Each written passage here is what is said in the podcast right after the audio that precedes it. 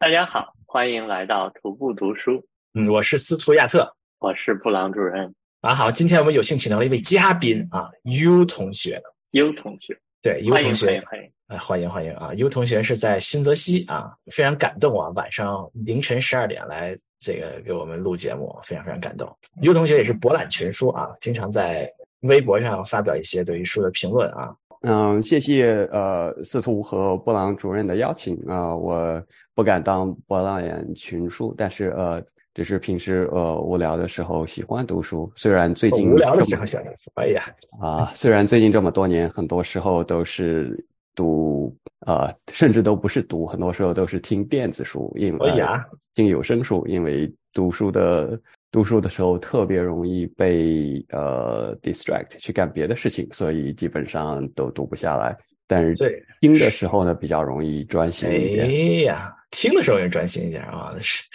这个说明英语听力非常好。呃，你如果听一遍就会发现，有声书 有声书它就是设计让你即使听力不好也很容易，哦，知道吗？也很容易听清楚的。对，嗯，然后好，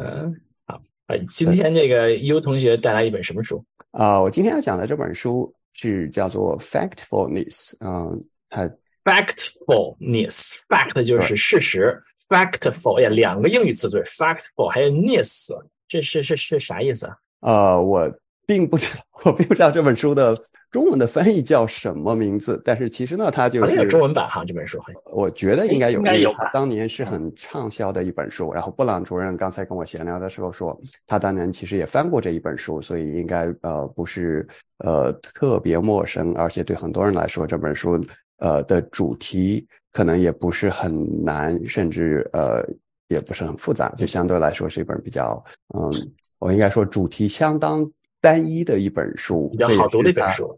嗯，你可以这么说。然后也是很多人，嗯，对他有批评的一个原因，呃，之一。我后面讲完这本书以后呢，我还会讲一下大家对他的一些评价和呃和对他相关的负面的评论，这样大家也可以呃在读的时候也可以呃把这些呃角度带入来想一想，嗯，这个作者嗯本人。就是他说的对不对？然后它里面啊这些东西的，他是不是真的 factful？大概是这个意思。我我好像看过这本书，不知道是不是听这个尤同学推荐之后看的这本书。我好像是看过这本书，反正是比较快的看过这本书，是那种可以非常快看的那种书。对，基本上是这样子的。而且这本书的好处是，你可以从头呃看起，然后你大概如果你你看个两三章，觉得好了，我知道的就没有任何我之前。不太知道的东西就没有太多必要读了啊！就两三章就不读了。我觉得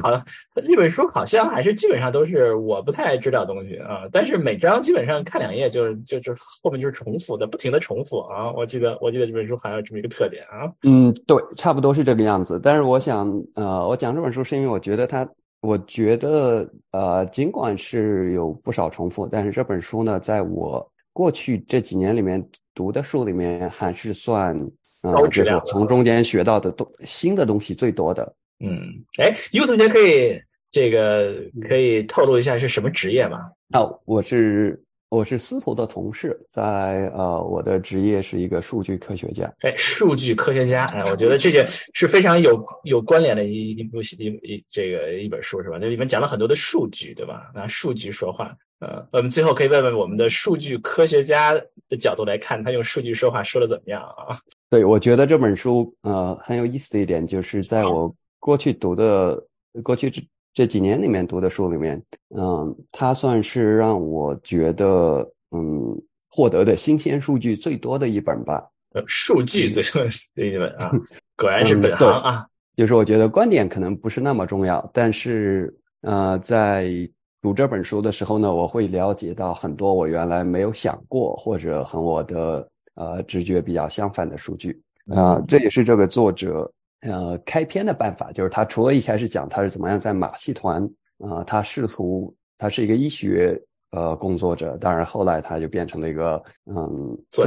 讲，并且做就是社会活动家和这个畅销书作家嗯这么一个身份。嗯，那他这这本书的他一开始你说他就非常吸引人是吧？一开始，嗯，对他一开始讲说他小时候呢喜欢他看到别人在马戏团里面把剑吞下去，然后呢他就觉得这件事情很好玩，他就想练习，然后他发现他怎么也吞不下去，然后哎呀，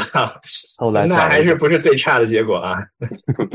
对，然后他后来找了一个专业的人士来帮他解答，然后专业的人士说：“哦，这个问题是这样子的，你吞的这个剑太厚了。说人的喉咙不是圆，人的喉管不是圆形的，是扁的。我们吞的剑都是那种很薄的，然后可以塞进去。然后说你通的这些剑呢是很厚的，这样子是你是不可能通进去的。啊、我因为这本书我读过已经有一年多了，所以我其实不太记得这个细节，但是大约他好像是说，他当时好像就已经跟医学还是有点关系了，他就觉得有点惭愧，就是他作为一个学医的人，对这个事情完全不了解。哎呀啊，大对自己要求太高了。学学医的要要了解这个剑剑的尺寸和喉咙的尺寸的关系啊，但是我觉得啊。对，但是我觉得他的意思是说，作为学医的人，学过解剖学，应该大约知道喉咙不是圆的，但是呢，他就不记得这回事儿，或者怎么样。总之呢，这个人你现在也是半个学医的，你知道喉咙是圆的吗？我 我觉得我连三分之一学医都不能算，然后但是我我也不记得，对嗯，然后他那我也不是医学院的，呃，嗯，对，但是不管怎么说，这个人呢后来学会了通鉴，然后他现在有时候在演讲的时候，啊、应该不叫现在，因为他已经去世了，就是他后来呃生前演讲的时候，有时候还会现场表演通鉴，哇塞，呃，这样的事情哦，对他就是这样的一个人，呃，是一个挺有意思的人。然后他也，嗯，他的经历和他写这本书也应该很有关系。就是他最早的时候是一个在莫桑比克和呃后来在现在的就是呃民啊啊民主刚果好像还是中非呃这些地方做相当于医疗呃工作人员，就就是类似于医生无国界这种这种组织是吗？呃联合国什么组织有？点像，对他们叫 medical officer，具体我也不太清楚，但是他就是有点像那种，就是瑞典对外呃援，就是对外医疗援助的这种组织的成员。所以他就讲，嗯，基本上呢，他就一开始就从一些比较呃违反常理的事情开始讲。他就说他在嗯一个地方的时候呢，他他刚到那个地方，然后大概就跟一个新的想去非洲呃援助当地的呃在当地搞援助的人呃一样，他就很想特别想帮助别人。然后呢，那、就有一天在一个医院里面，他看到了一个他的同行啊、接诊了一个病人，然后呢具体细节我忘了，但是总之就是他发现他的这个同行在呃救治这个病人的时候呢非常粗糙，就大约就是说随便给点退烧药了事这种，并不是做他们在瑞典的时候应该做的这些全套的后续的这些呃措施。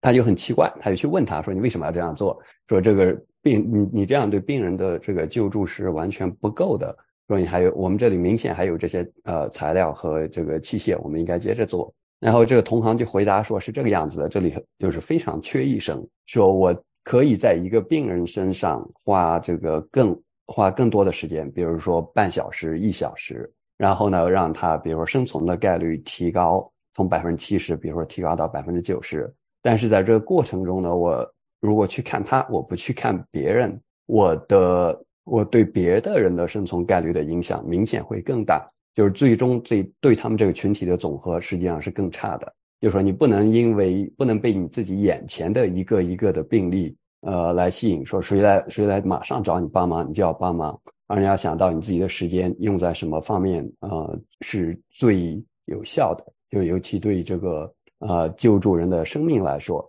就是他有自己的一套逻辑。就他当时觉得不太合理，说这个事情呢，因为就是在瑞典行医你是不能这样子的。但是后来呢，他也慢慢意识到，这这听起来跟国内差不多，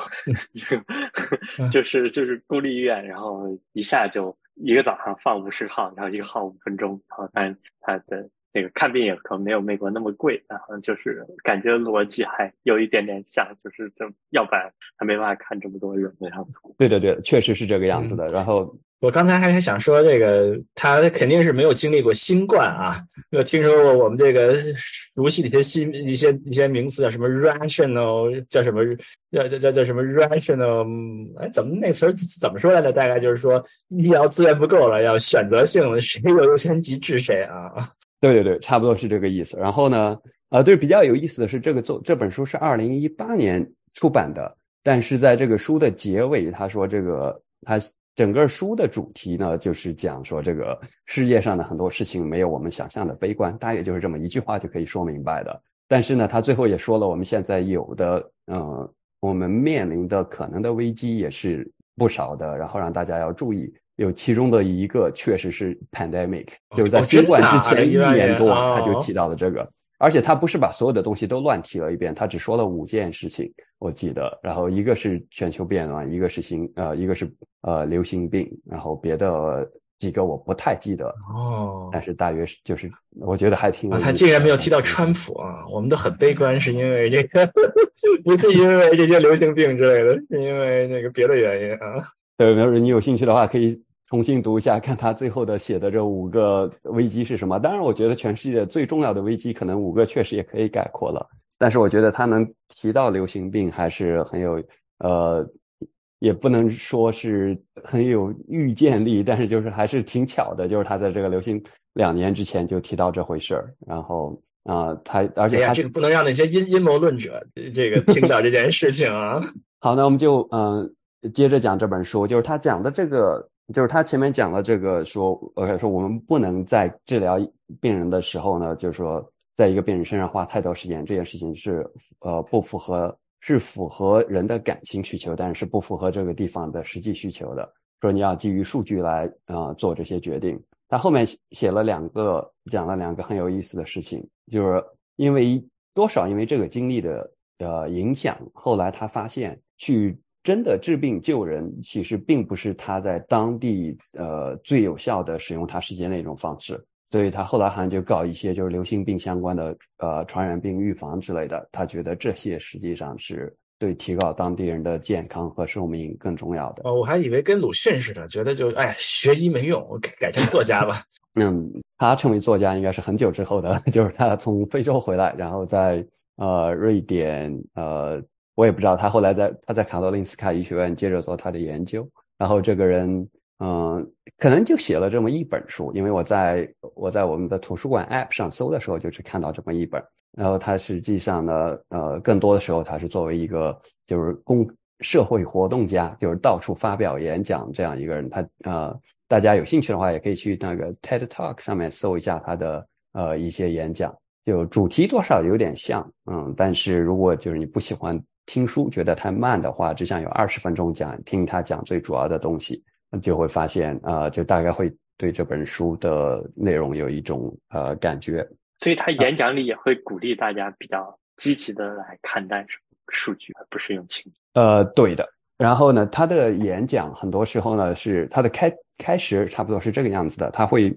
呃有一些题题目，他来问大家。其实我可以。抓两个随机的问一下大家，问问一下，呃，司徒和布朗主任，看看你们，呃，你们的想法跟我差不多啊，还是跟这个作，还是跟这个作者一样，对世界有一个更加基于事实的认识啊？有一个好，第一个问题是在世界上所有的低收入国家，然后要呃，这里我可能要稍微澄清一下，就是低收入国家在这本书里面定义应该就是呃，联合国基于 H。HDI 的那种定义，所以就低收入国家大部分都在非洲，就是其实挺少的。比如说亚洲，可能我记得就比如说阿富汗之类的算是低收入国家，其他我们常听到很多都可能算中等收入国家。然后就是低收入国家里面有多少比例的女性会读完小学？这个我记得，我就不回答。哦，你记得这个数字是吧？对，我记得那本书里面啊提到这个，我还挺惊讶的啊。嗯，好，布朗主任，你记得这个数字吗？或者有如果没有的话，有个猜测吗？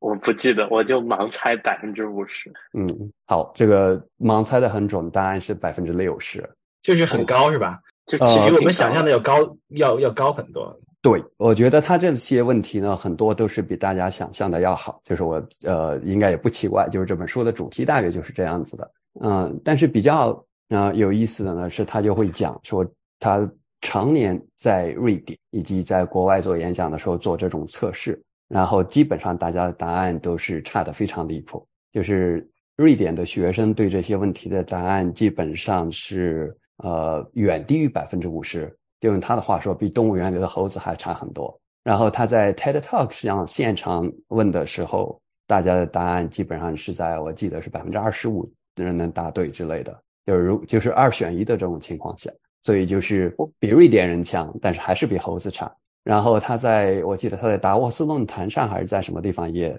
呃同时问在现场的这些人，就比如比尔盖茨这帮人，然后他们的回答答案呢也是比瑞典人或者比美国人强不了多少。所以呢这本书不知道是不是因为这个原因，所以比尔盖茨也曾经很推荐这本书啊，就是让觉得说认为大家都应该有必要读一读。刚才是我是本来想猜百分之三十，因为我记得这本书肯定没有那么简单，我就往高的猜。对的，他这种就是我基本上是在听，就是吸引我读下去的重要的原因之一，就是他这本书一开始的时候呢，这十个题里面，我虽然知道他大概比较乐观，但是我呃，就是我不加这一个条件的话，我基本上每一呃百分之。我记得我好像做过，可能有十道里面大概只有三道能猜对，其中有一个比较震惊的，好像就是更乐观了还是更悲观猜的啊？我猜的更悲观啊，比如说低收入国家里面呃，平均男性读书是十年，然后让然后问说平均女性读书是多少年？这个答案印象中好像是是是是九年还是多少之类的？对，是九年，就比我想象的高很多。然后他就嗯，就用这些来呃。诱导大家说，你们对世界的这个认知呢，其实还停留在很多年以前。就是好多时候，就是世界的这个呃中等收入国家和低收入国家都跟我们呃想象的是不一样的。我们得用呃重新来这个呃重新来认识呃各个地方的情况是什么样子的，然后呢来做呃正确的决定和投资。嗯，但是呢，他并没有特别讲说这个东西对我们的。呃，其实他应该是讲过的。他讲说，OK，这个对我们的，我们应该基于它来做什么样的正确的决定。嗯，但是更多的时候，他其实就是每从不同的角度来讲说，我们为什么对这些呃事情的认识是呃和现实会差很多。就是我们常见到的那种，就是说认知偏差，就各种原因，比如说媒体会只报道呃不好的事情，然后比如说这个大家一贯啊。一直以来留下的这个印象，以及大家觉得所有的事情都是会呃按现在的方向一直发展的。这个例子里面，他讲了一个很不错的，就是关于人口，就是他问过的所有人都觉得全世界的人口呃会一直很快的增长，或者说呃就是生育率，大家对低收入地区的生育率也一直有一个很错误的估计。就实际上呢，他就讲说，现在各个地方的生育率，呃，已经降到跟，嗯，就是已经降到跟，比如七八十年代的发达国家差不多的样子。所以呢，世界人口不会再这样增长。呃，所以这是乐观还是悲观啊？嗯，这个应该就说，因为他讲的是 over，就是人口过多，所以在这方面应该是他认为这是一个比较乐观的事情，就是不会有环境过载之类的问题。但是我们也。我觉得关于人口是不是会增长，也我也说不清楚是悲观还是乐观。但是有一点比较呃有意思的就是，我之前从来没有仔细想过这个问题，因为一般来说，呃，我觉得各种预测都是很容易不准的，尤其这种提前几十年的预测，我觉得大部分时间都会跑偏。呃，我记得这本书啊，我这我他这个我还印象挺深的。他认为其实这个呃收入水平和这个和生育率基本上是成反比的。说他基本上认为所有的国家只要是只要是收入上去了，那生育率必然下来。是的，而且这个东西是这个东西是确实很准确的。就是很准确的原因是什么？就是呃，联合国在过去的就是。定期过去的很多年里面，定期会发布世界人口的这个预计，然后和其他的很多预测不一样的是，这个人口的预测其实是非常准的。然后他也解释了为什么，就是其他的预测你是呃，好多时候有很多有很多呃可变的因素，你不可控的因素，你根本不知道会发生什么。比如全世界会有多少人买电脑？我记得当时就是电脑刚做出来的时候，很多人说过说这个世纪末会有全世界会有一千台电脑这种事情。呃，但是人口这个呢，是因为你的你的变量实际上是非常好控制的，就是出生率你可以看你可以看现在的出生率，然后和出生率的变化，这个基本上都是就是他说的和女性的教育程度和这个呃社会经济的发展状况是成呃反比的。另外一个呢就是死亡率，这个实际上也是很好预测的，就是医疗水平的提高，各个地方的人均寿命都在提高，但是你也可以预测到这个大概是什么样子。所以就是对于世界人口的这个预测，在过去的很多年里面一直是很准的。就是这是他讲的，但这个在美国准不准啊？我怎么觉得美国的人口生育率变化很难预测啊？呃，美国具体我还真不没有看过具体的每一个国家，但是呃，一般来说应该是挺准的。就是生育率这个东西，好像呃变化并不会，一般不会急剧的变化。就像中国，好像说前两年。加州的生育率就是断崖式下跌。哦，这个我还真没有呃，就是不知道为什么嘛？我不知道有没有这这肯肯定不可能说加州的什么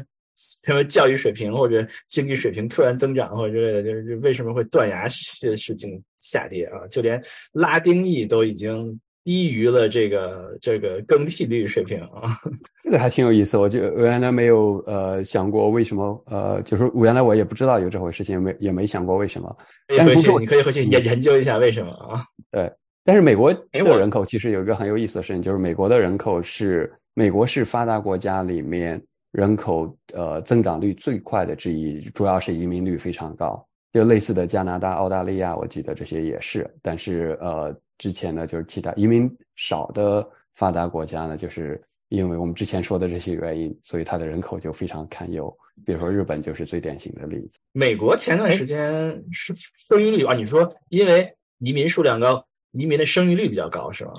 哦，不是，就是就是真的就是净移民也高也多啊。那现在就都少了呀，现在生育生育率也断崖了，移民数量也断崖了。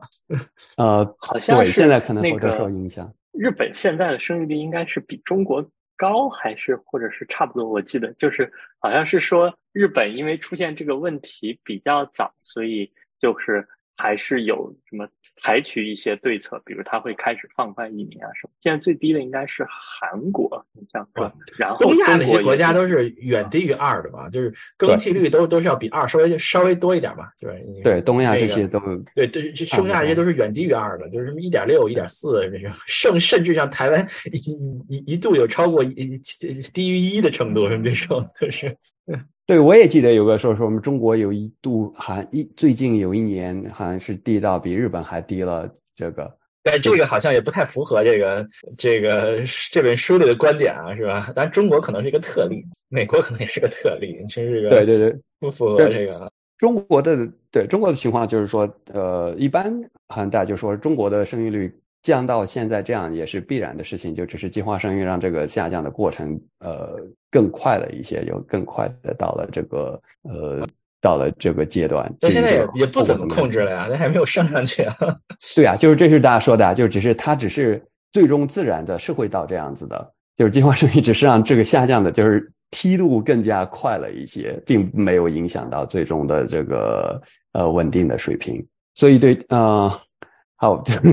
所以因为这么说到正题，对我们，我觉得没有什么正题，就是我只是想呃讲这本书，就是因为我觉得挺有意思，然后也从中呃就是有一些这呃有一些比较有意思的细节，同时呢，我觉得也是比较啊轻松的一本书，这也是我读过的为数不多的，既不是小说，也不是一个呃也不是就是一门课从头到尾讲的那种，因为那种书我那种东西我也不知道呃。有什么好讲的？就是这个里面是一个比较简单的主题，它就是，嗯，它就是呃，说关于人类的认知偏差和我们可以学到什么。但是同时也有些相关的呃资料，我觉得挺有意思。就是这本书呃的作者和他的和他的儿子和他儿子的妻子一起做了啊，他们做了一些关于视图就是图形呃数据可视化的一些工具和网站。哎，说到你的本行了啊，嗯。对这个网站，其实本身我呃印象一般，因为它我觉得就是它它的很多数据呢，在比如说你在维基百科或者在那个就是 Our World in Data 里面也可以看到。呃，但是它可能呃对它相关的，就比如收入分配啊这些啊描述的呃比较清楚一些。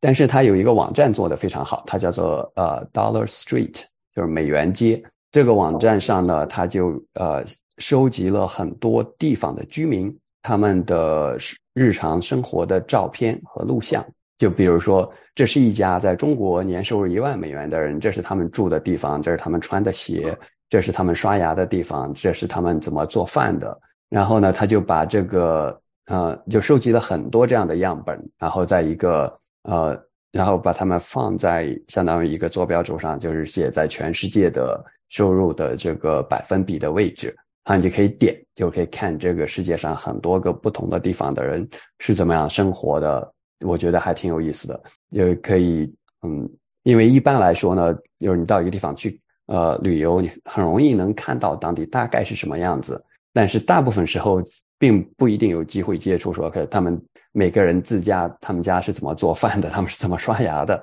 嗯，除非你去别人家里住，呃，他，我觉得他当时讲说他做这个的有两个原因，一个是让大家意识到，就是在不同的呃文化和呃。地理对大家的影生活的影响并没有那么大，在不同的地方和不同的文化环境里面，收入差不多的人的生活方式其实很接近。嗯，这是第一个呃原因。第二个，我记得他是想让大家看一看，就是全世界的人在呃收入水平和生活水平的分布大概是个什么样子吧。就我觉得，呃，对我来说呢，这两点也很重要。但是更重要的是，其实就可以呃。看到很多真的例子，就是说不同地方的人是怎么样生活的。然后这个网站，呃，也我还有经常呃去点一点。最近在准备这个今天晚晚上的播客的时候，我也去又重新看了一眼，看到他们还增加了一些新的呃样本。我记得好像那本书里好像是说过这个观点，是不是？是不是？对对对，这是他们书，这是他书里面的观点之一，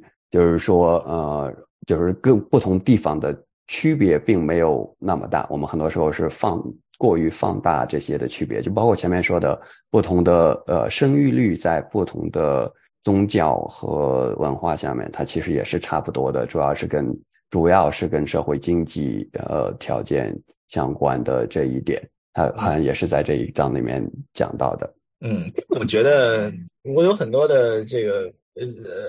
有很多的感想，我觉得很我们经常。很多地方人都会觉得他们自己的国国家有特殊性。你看，你你我们中国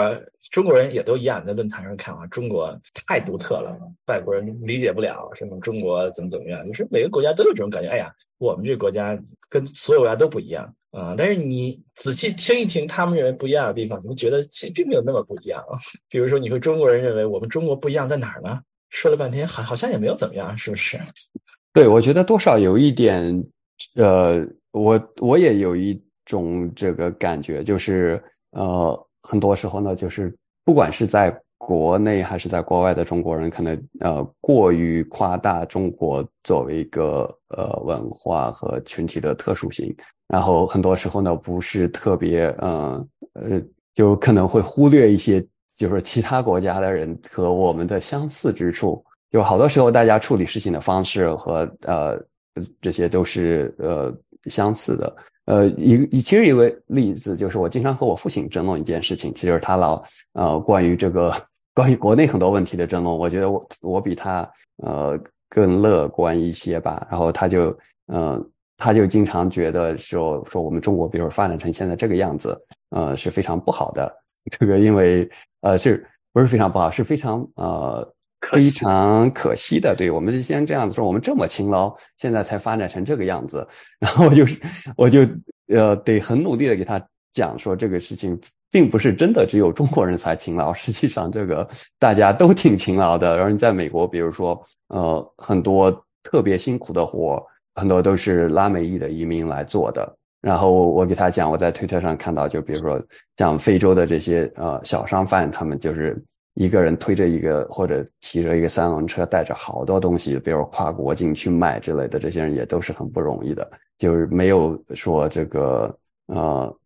没有说这是哪个国家的人一定勤劳。然后同时反过来，就是比如说中国现在嗯，比这些国家富有很多。然后我听到很多例子，就比如说中国的九九零后或者更年轻的这一代，他们就并没有想那么呃拼命或者认真的工作。实际上，就我觉得我们的工作态度可能已经远也远没有我们的上一代人那么呃 那么敬业了。在一定程度上，就是我们也不会呃也不会像他们这样子，就是说呃。起早贪黑的要做一些事情，就是只要有钱就愿意赚。就是我觉得，呃，大家也不一定有这种态度。我倒还真不觉得上一代人很努力。你看上一代就是那时候还单位体体制嘛，很多人就是是吧混着的吧。我还真不觉得我们上一代人很勤劳啊。啊，你这个问题很好，我觉得可能是。呃，我们讨论可能是我们讨论的这个环境不一样，就是我觉得他讲的，就是我们家是小地方的，他讲的就是当地的这些，比如说做手工之类的这些人，他说，嗯，这大家特别勤劳，怎么样？嗯，然后我就给他举例子，我说这个事情也不一定这么容易，就说你讲的，呃，也不一定有这么明显，就是大你说大家很勤劳，愿意怎么样，起早贪黑赚钱之类的，但是反过来就是人家，比如说拉美裔，呃，就是好多人会。说这些人呃没有我们勤劳，但是相反就是这些人为了呃为了生活，呃也不一定为了生活，呃或者呃就说不一定是呃只是为了赚钱，但是有的时候也有别的原因，他们愿意就是说冒很多风险来美国呃来就是做很多特别辛苦，比如说农场啊这些呃餐馆帮厨啊之类这些体力活，就是你就不能说他们是不勤劳的，没有任何证据说这帮人呃就是他们。没有中国人勤劳。总之呢，这个又扯了。一听起来，U 同学就就就是个左派啊！一听起来就是个左派啊！哎，我再往远里扯一点，我最近看一篇文章是，就是说他把一堆蚂蚁然后放进去，然后就看蚂蚁，就是有些勤劳的蚂蚁就在搬食物呀啥的，然后有些懒散的蚂蚁就在边上看。然后后来呢，他就是把这些勤劳的蚂蚁。又选出来做一多，然后什么把这些懒惰的蚂蚁又选出来做一多，然后他就会发现说，这些勤劳的蚂蚁放在一起又会有什么百分之多少的比例特别勤劳，然后有百分之多的懒散。如果你把懒散的放一起，总会有一些其中的蚂蚁是干活的。它大概就是说，这个在在一个一个群体或者一个组织，然后它会有一个自然的分布，就是就是你把勤劳的拽出来，最后还是会有懒的。这个段子嘛，这个 一个段子啊。但是又感觉听着听着感觉挺像真的，虽然我也不知道这个。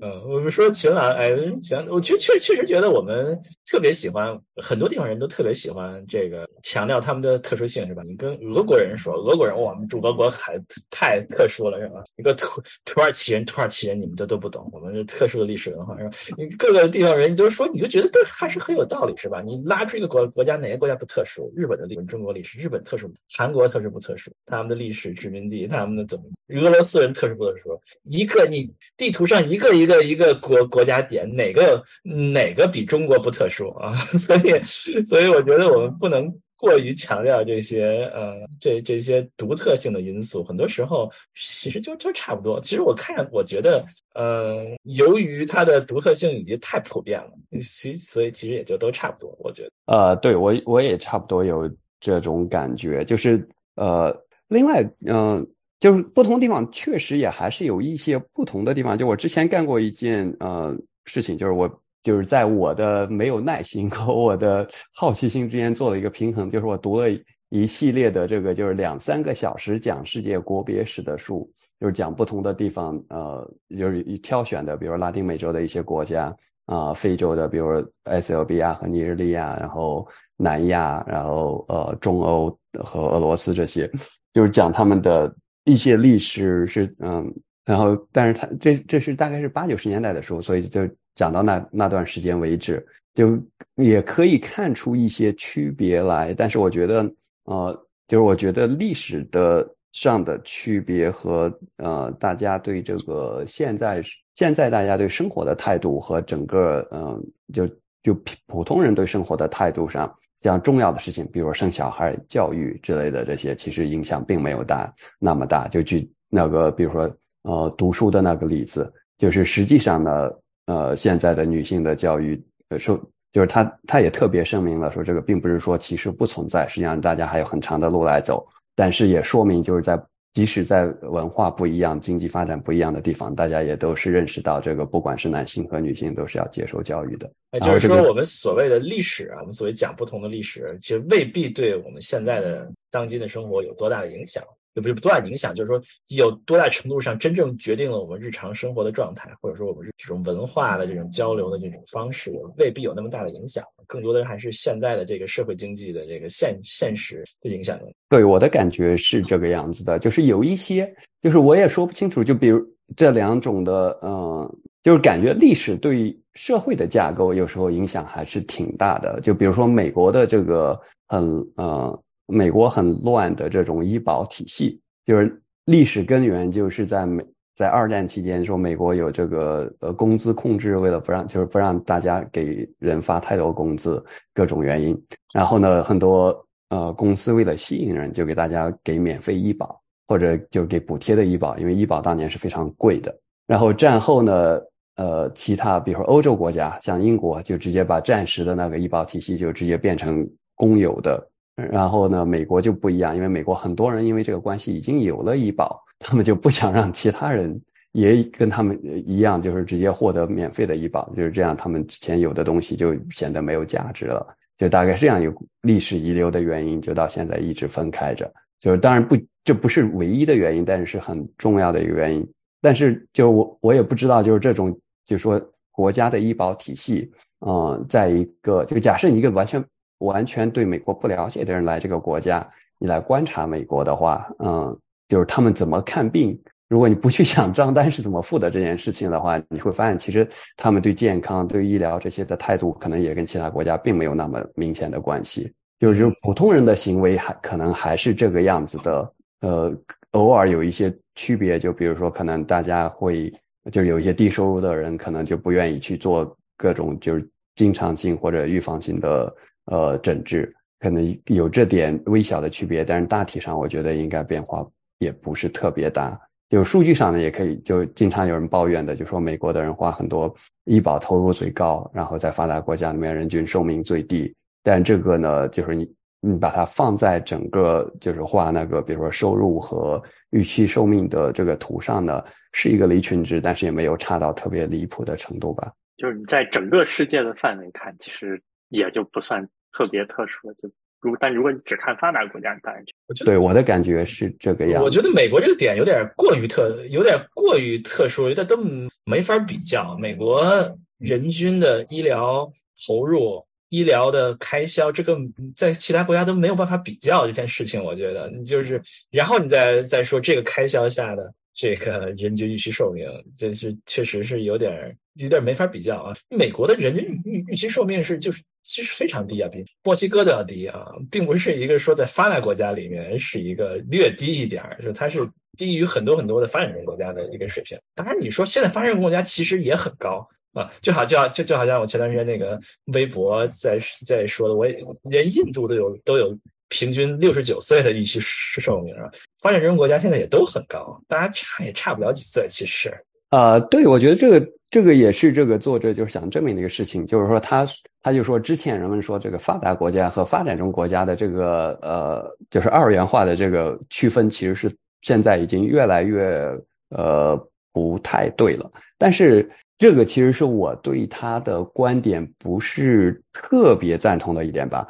就是因为他在证明这个的时候，他画了一个图，他是圈了一个说这个。发展中国家是一个大框，比如就是横轴是这个，比如说这个呃女性生育率，然后呢纵轴是这个呃小孩能够活过五岁的概率，就这在发达国家基本上是百分之百嘛，就百分之九十九点几这种，然后呢最差的发发展中国家差不多是百分之六十多、七十多左右这种，但是大部分呢都远高于百分之呃七十五的这个样子吧，就是这是一个。就是它上面呢，就画出一句左下，就相当于这个图的左下角有一大块是发展中国家，右上角呢有一小块是发达国家。然后他想证明的事情是这个中间，嗯，是连续的。但这是就是大家都可以猜出来，这个确实是连续的。但是我觉得它这个图有点意思的是，你会看到它的左下角和右上角确实人口更多，中间中间这一段呢其实是很少的。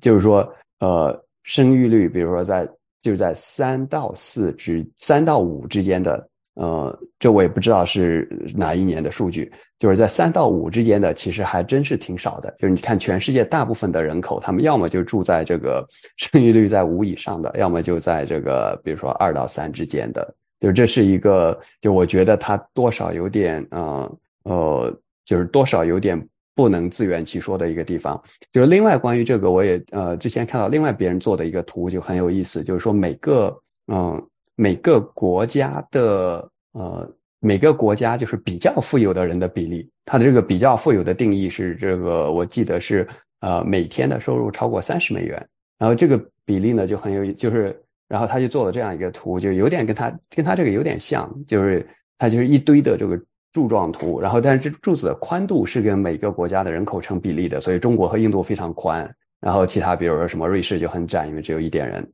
呃，然后呢这个但是柱子的颜色就是柱子的高度是就是这个国家的呃就是比较富有的人的比例，发达国家基本上都是百分之八九十以上，然后发展中国家很多就非常低，然后这个图有意思的地方就是。它从左往右排嘛，就是从这个柱子的高低排，你会发现在百分之五十左右的非常少，就是世界的大部分人口要么住在一个就是只有极少数人，就大概百分之二十以下的人能赚这么多的国家，要么就住在就是百分之七八十以上的人能赚这么多的国家。啊，这是我一个同事在他的呃，就是在他的社交网站上发的。我当时比较好奇，我就说这个东西是跟你选的这个三十美元这个标准感觉感觉有点高啊，对世界上有的国家。说是不是应该换一个别的，可能就就不是这么典型的二啊二元化呢？他说他其实试过，发现你不管怎么样，呃，选这个多少都有点这个多少都有点类似，就是说不太容易看出，就是这个东西不是一个平缓的，说从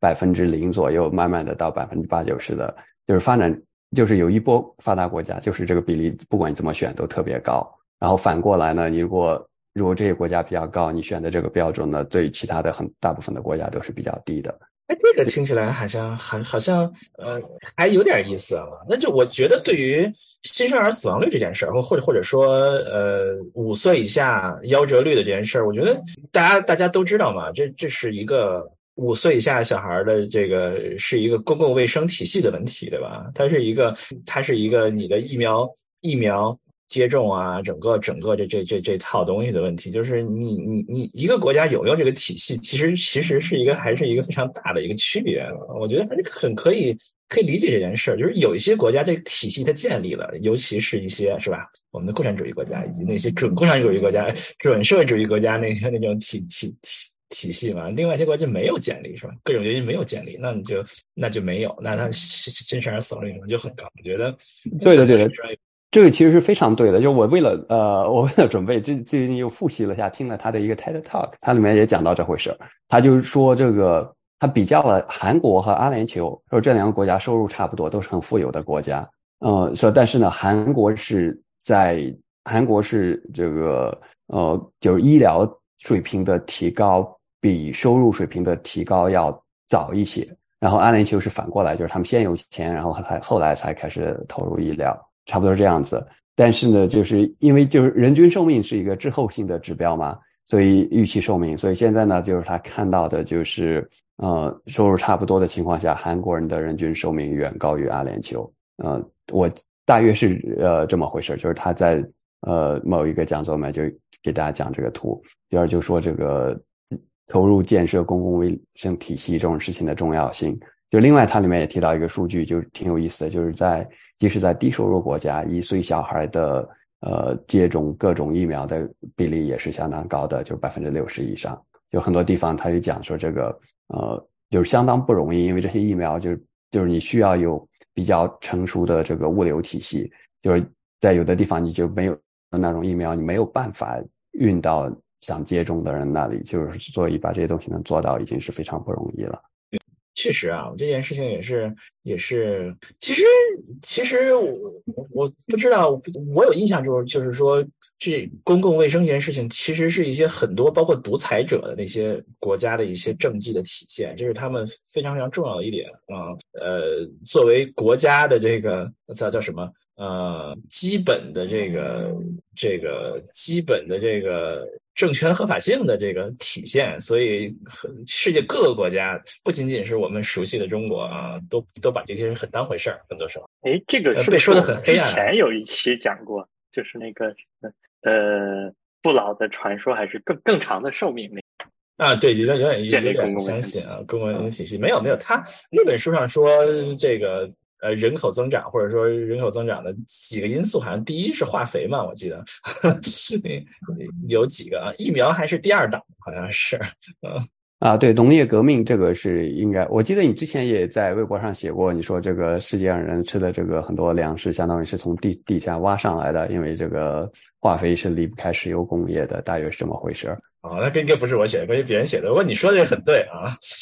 呃，对，然后回到这个这本书呢，就是这是我觉得它里面其实呃，就是多少有点嗯，我我不太呃，我个人觉得不是特别认同的一点，就是他认为说这个世界上就像各个国家之间是一个相当连贯的这么一个分布，但是我实际上觉得，如果你把呃按至少按国家来分的话，就是从这个高收入到低收入之间的嗯，也不叫低收入吧，但是总之就是说。在发达国家和和世界上其和其他国家之间，并没有一个，并没有很多人在这个之间，并且有一个连续的分布，就是大概是呃这个样子。但是我对他说的其他的很多呃数据和观点没有呃特别的意见。然后，但是呢，我我也对我也要讲一下，我今天呃或者是最近读到的，就是别人呢对这本书的一些负面的评价，就是还挺有意思的，有一。呃，有一些人呢就认为说他过于乐观，这个也是不好的。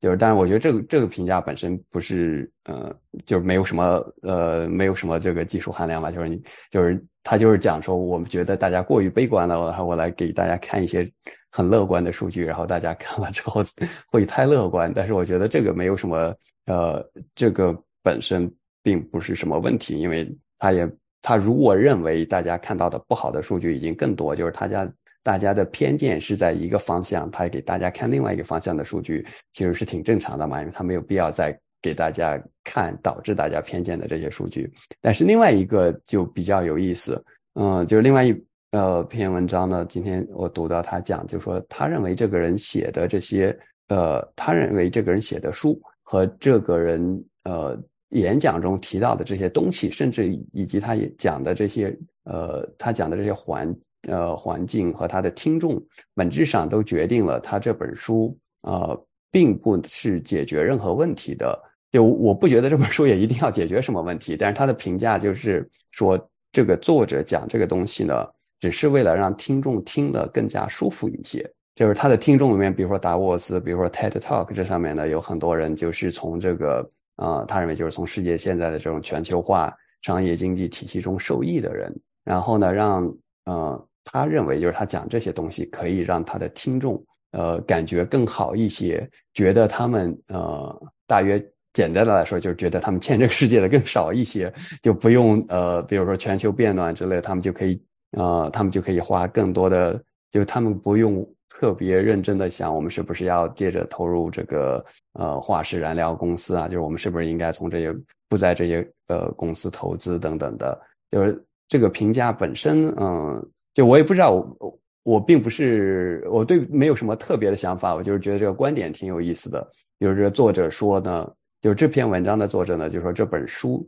呃，在一定程度上呢，就是过于这个呃经济上过于自由主义，他就其实讲的就是说一切都在自然的变好，我们不用特别这个担心，嗯，就是欠发达国家会怎么样，就是他们在会变好，让大家在一定程度上会对一些呃。因素一些不好的因素丧失警惕吧，就用我们常见的话来说，尤其是全球变暖这种。就我我我看我我我在我在我印象中这本书，我对它最大的这个疑问呢，就是说，呃，现在有很多很多人的就是政治动机，或者说他们有他们的他们的叙事是是在讲我我们很多事情是在变差的，这个很多事情是是满足了他们一些一一些政治的一些描述，比如说美国的右派他会说是吧，MAGA 是吧，Make American Great Again，说过去是好的，我们现在不行了是吧？呃，各方各方面都不行了是吧？啊，那我就不不说具具体他们怎么讲了，有的对，有有的可能不对啊，就说世界是变差的啊。我们左派也在在说我们的世界，全世界。嗯，民主化消退，对吧？嗯，民主化浪潮是吧？现在是一个民主退潮的时代，是吧？我们很可能民主民主受到了挑战，是吧？嗯，左派也还在说一些其他问题，比如说气候是是气候变暖的问题是会变变差的呀，怎么样？就是他各个政治派别都会有一个叙述，是说世界是会变差的啊，世界变差的，所以我们有紧迫性，我们要有有这样的诉求在做这样的事情。啊，所以我就觉得，可能很大一部分人，就就相当大的一部分人，他们会不喜欢这本书，他们会觉得你你你你是在一个，你是站在我们对立面的，不愿意讲我们那些呃世界的这些危机的，你你你你好像认为我们我们讲的不对，就影响了我们讲这个故事啊，所以可能很多人会觉得，嗯，这本书他们不喜欢啊，因为我觉得多少有。对，我觉得你说这个有道理。另外，就就是多少也是有这个，就是我觉得写这篇，就我刚才说那篇文章的人，肯定是个做派。他也说这个这个人呢，就是讲的让这些公司不是跨国公司的高管感觉更舒服一些，呃，等等的。但是，就是我多少也有点觉得说，你如果就说如果这本书里面讲的，呃，基本上都是事实的话，嗯，他也就是他本身还是有价值的，因为。就是他前面就也提了，就是很多人对这些的呃理解都是跟跟事实偏差很大嘛。呃，这个实际上就还不光是对世界其他地方，就是最近有一个我记得是 YouGov 上面有一个很有意思的调查，就是问一堆这个美国人说，你们认为说，比如你们身边有多少人是呃，就比如说多少人是穆斯林？我记得这个大家的答案呃。平均下来大概比如百分之二十五，但实际答案 肯定是百分之三以内之类，很少的一个数字。然后犹太人类似，呃，然后其他的比如说无神论者，还有什么这个变性者呀之类的，就问了一堆的。哦，还有就是，但是这这些都是被大家高估的，呃，但但是同时呢，就是大家高估的比例还有很多，就是说，比如说美国的呃收入。年收入一百万的人家庭，在全美国是前百分之几？然后大约就是被调查的人认为说啊百分之二十，然后实际上答案是就是非常低嘛，就百分之一左右这种。我记得就是这个很有意思的一点是，呃，就回到我们刚才的那个主题，就是说我们觉得这个就是不同的族裔或者不同的呃文化之间的共性嘛，就是我们一直以为我们经常调侃嘛，就是这个比如水木的 work life，或者是这个。呃，美国的这个什么，我也不知道什么网站，他就说说好像每个呃，就是大家容易说的减的每个，好像所有的家庭收入都特别高一样，就是大家有这种呃认知偏差。但是就是看完这个调查，我的我才意识到，就是这种认知偏差不光是存在于就我们熟悉的这些环境里面，就实际上，因为他在这种随机取样的这种调查里面，大家这方面的认知偏差也是相当明显的。就是大家好像觉得富人的比例实际上很高，但是其实没有那么高。听起来就是可能一个原因，是不是还是因为就是这个问题可能如果再恶化的话，还是社交媒体会放大那些特别的东西，就它是一个放大器，就是正常的东西不会放大，就是不熟悉的、特别的这种呃异常的东西就会放大。就跟比如如果问什么。世界上有多少人在地震呀，或者是在那个呃洪水啊，就这种灾难中丧生的，可能就就就还是会被放大。就是那种特别大的灾难，如果你问多少人在车祸中去世啊，可能就没有，这估计就会偏小一点。对，我觉得很有可能就是呃，对车祸这个其实是一个很好的例子，就是大家都知道呃，就是因为空难死亡的人比这个车祸要少很多很多。但是呢，大部分人都不觉得，比如说去机场坐的坐车是有多危险的一件事情，但是觉得这个飞机比较危险的就多很多。当然，这个也涉及到一些比较复杂的东西，就是你你用什么来做除数嘛？就是可能全世界开车或者坐车的人还是远比坐飞机的人要多的。所以也呃不好说。但实际上就是这个上次这个上次他们扣难之后，还很多人还辩论的非常的凶啊，就是说所有这些数据说多少都是按照旅行次数算的。啊，就是说，呃按照就是说，你坐飞机算算算一一一一一次，坐车算一次，算这个就是你算是哪个更危险啊？就是他们有人又算了，就按照里程数算，就是按照一公里或者是一英里多少算，就是飞机确实是比是比坐车要高的啊。嗯，哎，不对啊，你说的意思是，嗯，我记得应该是反过来吧？就是说，你按每一你说每一次的飞机。如果是都是更安全的，那每一英里的飞机应该更安全啊，因为你坐一次飞机，你肯定你的距离要更近啊。哎，这这是是是，我想想啊，反正有人好像是有是有是有这样的辩论的，就是说啊，对，是按照英里说，它不是按数字啊，对，是不不是按照那个次数说，好像是是的，是的，这个这个在维基百科你可以找到那一个表格，它整个就是你可以按公里数排序，也可以按那个呃，也可以按旅行次数排序。然后当然就是按公里数排序，飞机非常占便宜嘛。但是即使按旅行次数排序，飞机也是非常安全的。但是我记得最安全的是火车，就是火车，如果你把路外死亡除掉的话，你坐在火车里面，那个你不管是按旅行公里还是按次数，好像都是非常非常安全的一种出行方式。当然这也跟大家实际上呃跟大家知道的也没有什么区别。好像船是比较那个比较不安全的，是不是啊？听着好像是。你看摩托车，我记得是最不安全的吧？哎，明白了啊。反正我觉得这个倒没有一个什么特别的，就是这个数据其实大家总的来说还是一个还是一个比较客观的在在说这件事情。但是有些事情就是很政治化的，就是很难说了。比比如比如说犯罪率这件事儿，对吧？你说，在美国，犯罪率这件事情，左派右派是一个是一个很大的描述，是吧？右派把犯犯罪率认为是他们竞选的一个非常主要的一个一个一个一个政见，对吧？认为犯罪率就是就是现在现在美国最最大的问题，很大的问题是犯罪率不行了，对吧？啊，但是你就有有人会出来说啊，美这个西方国家不只是美国啊，西方国家的犯罪率过去几十年都是在不停下降的嘛，对吧？所以这个话你说出来之后呢，啊。就右派就会不喜欢，对吧？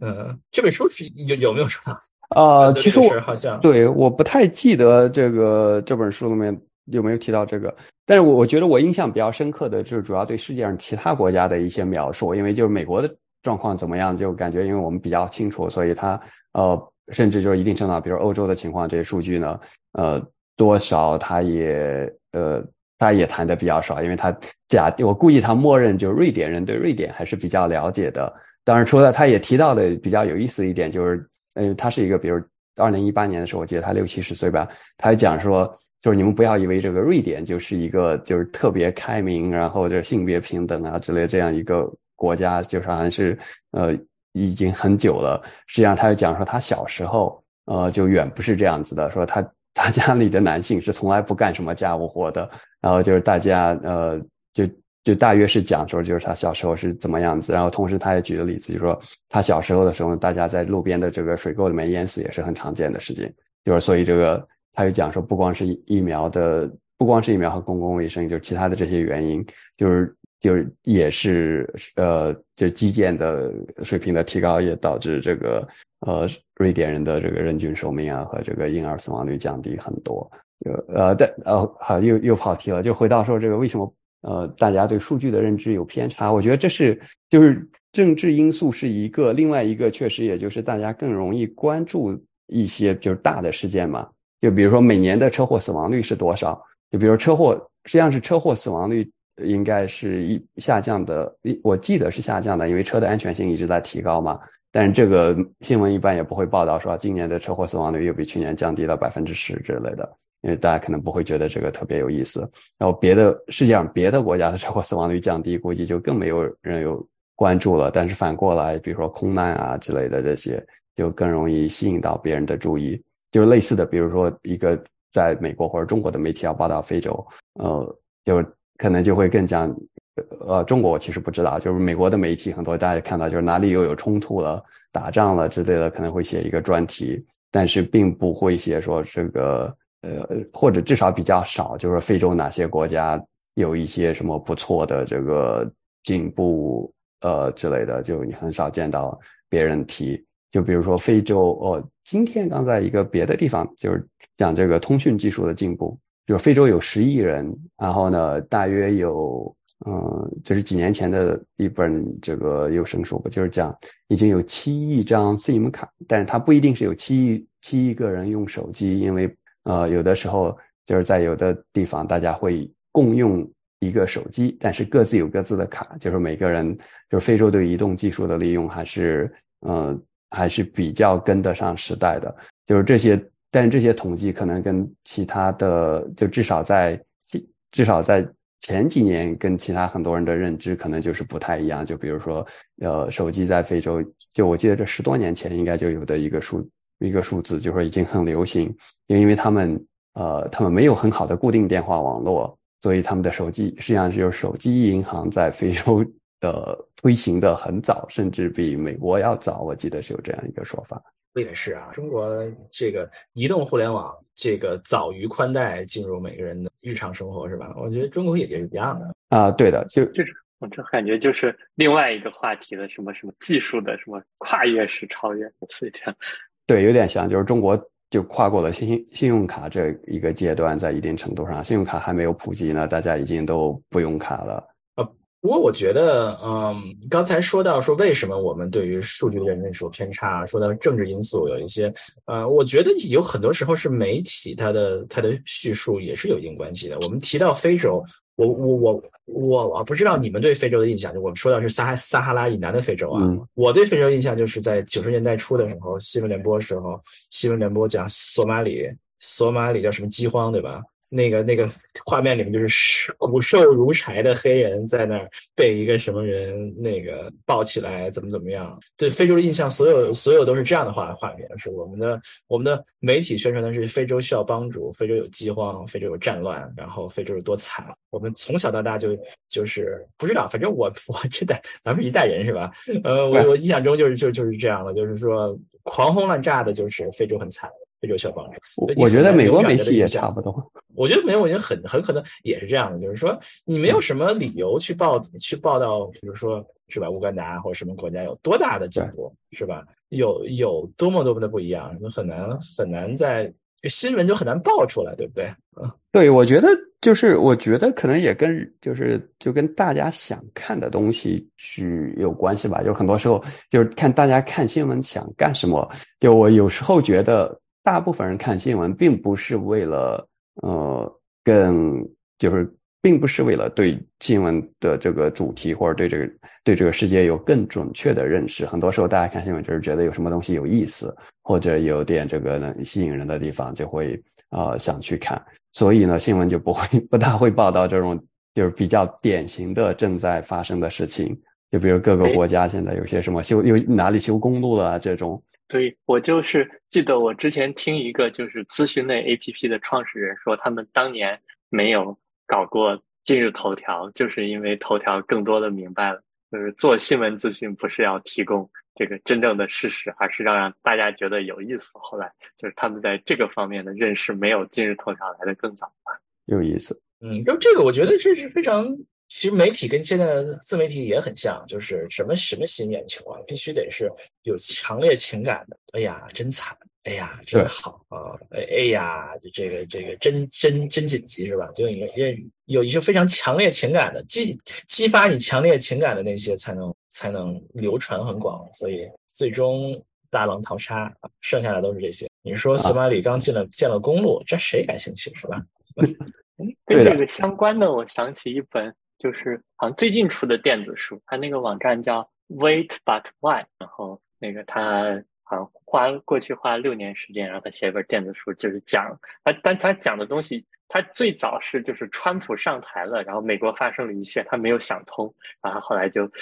就是做各种 research，然后去想把这个这个为什么会发生这样的事情去讲一下。然后中间也有提到，就是这种这种这种坏消息，就像一个就是它也会就像基因一样，它会不断复制自己，然后就沿着人脑传递的那种情绪，就是这种情绪的这种对对对消息的放大，像病毒一样传。有点嗯，有点扯远了啊，就是就是说这些这些消息，过去传统媒体时代，总归还是大家还是多数媒体还是有点底线的，就是说找这些索马里是吧，孙海饥荒这种让人激起你情感的这些新闻。那现在的自媒体时代，现在的社交媒体时时代，那就是那就自然是假，哪有这么多真消息让你激起强烈情感？就是是，但是假消息可以不断的创造出来激起你的情感，那自然而然就是说，我们就充斥这些。假消息了，对吧？这是一个是一个附带的问题啊啊！对，我觉得哎，这个我最近有一，我之前读到一篇，就是也不也不是书，我这有一篇很长的，就是政治学的综述，讲这个社交媒体对呃社交媒体对政治生活的影响。我只看了一半，实在看不下去。就是呃，但就是他讲各个方面，呃，我的大概印象就是说，呃，有些方面的影响其实没有那么大。有些方面可能就是略大一些，就更另外一本书呢讲到，就说这个美国的这个两极化嘛，就是他认为，嗯，就是他做了一些这个数据模型，他认为其实并不是跟呃社交媒体啊或者最近的这些呃状况有关，实际上他讲的就是从八十年代开始就有了，就是有当然有的人会说这是福克斯或者之类这新闻台的原因啊，但是就是那本书的作者并没有。好像他也并没有具体说是什么原因，他只是说，就是把这个全部归结给社交媒体，其实是比较不准确的，就是因为这个是已经有一段呃时间的事情了。哎，说